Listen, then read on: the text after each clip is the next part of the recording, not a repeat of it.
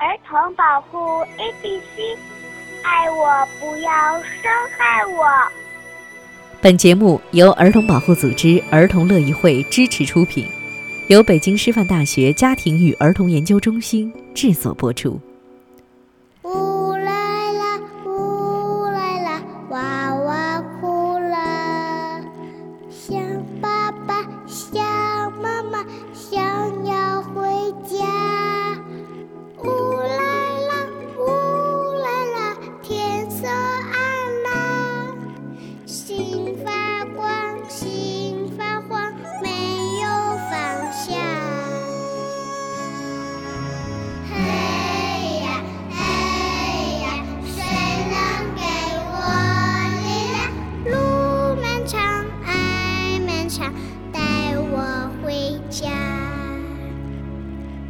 听众朋友们好，您现在收听到的是儿童保护 A B C 第十一期节目，这是一档关注儿童保护问题的公益广播节目。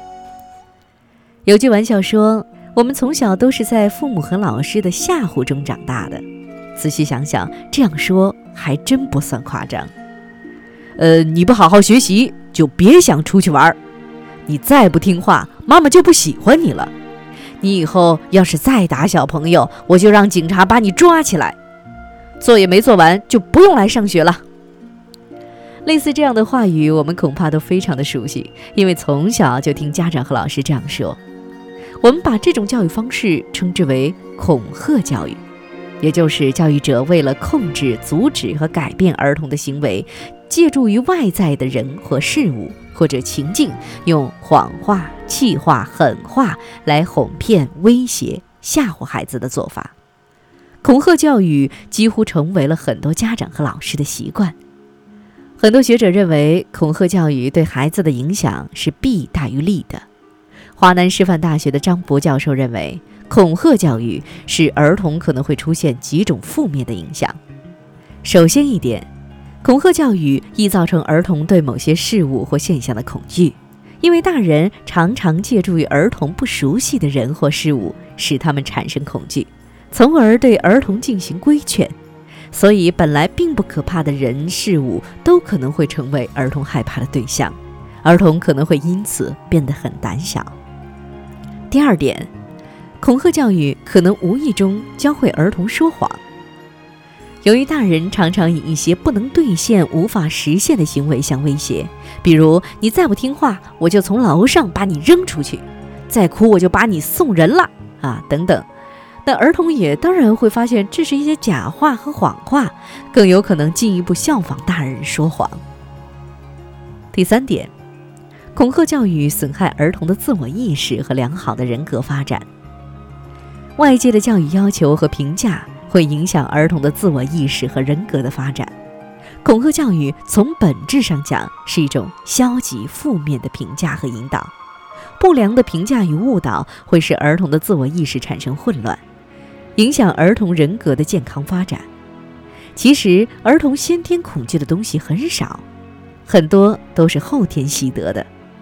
所以，如果随意的吓唬孩子，使其顺从自己的威严。极易导致儿童形成胆小懦弱的品质，束缚了儿童的人格成长。第四点，恐吓教育使教育者丧失教育力量。事实表明，恐吓教育并不能起到良好的效果。相反的，随着恐吓教育的进行，教育者对儿童的教育力量也在不断的丧失。恐吓教育愈烈，成人在儿童面前的教育影响力就越低。从儿童权利的角度来看，恐吓与威胁在某种程度上也是一种精神虐待，而精神虐待对儿童的影响往往是长期而隐蔽的。每个人的性格形成与童年时期接受教育有密切的关系。成年人之所以是恐吓教育的实施者，是因为他们自己也从小受到了这样的教育，在自己做了家长和老师之后，往往又以成年人的价值取向去评判儿童。如果我们关切的是成人的能力，比如专注力、执行力、规划力以及面对危险的快速反应能力，那么儿童的确并不高明，但如果我们关心的是好奇心、想象力、学习能力，笨拙的则是我们。不幸的是，在不恰当的教育方法之下，好奇心、想象力、学习能力这些儿童与生俱来的特质也会慢慢失去。是时候摒弃那些陈旧落后的教育观念和方法了。张博教授建议大家可以这样做：第一，跟儿童一起通过建章立约培养好习惯。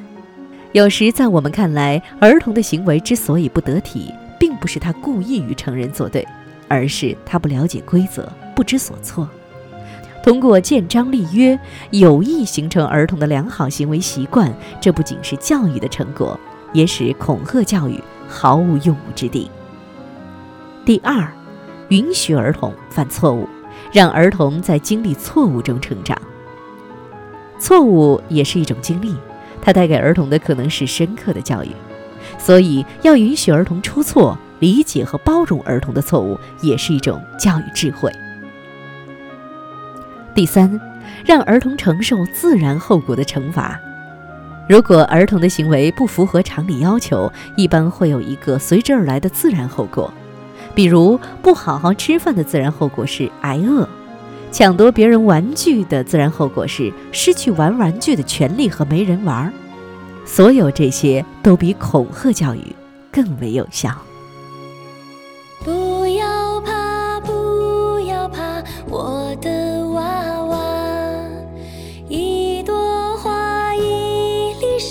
就是天。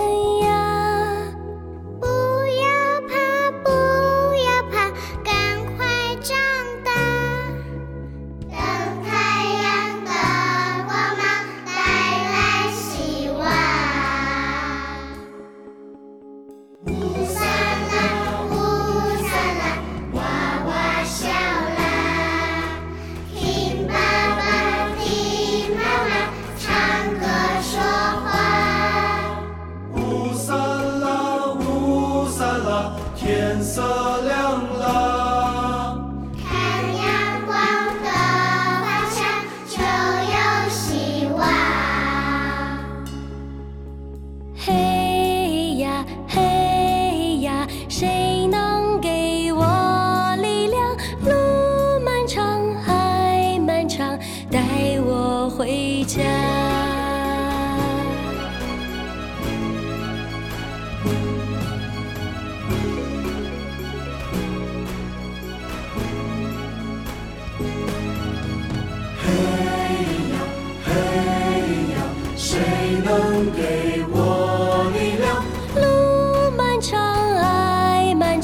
带我回家。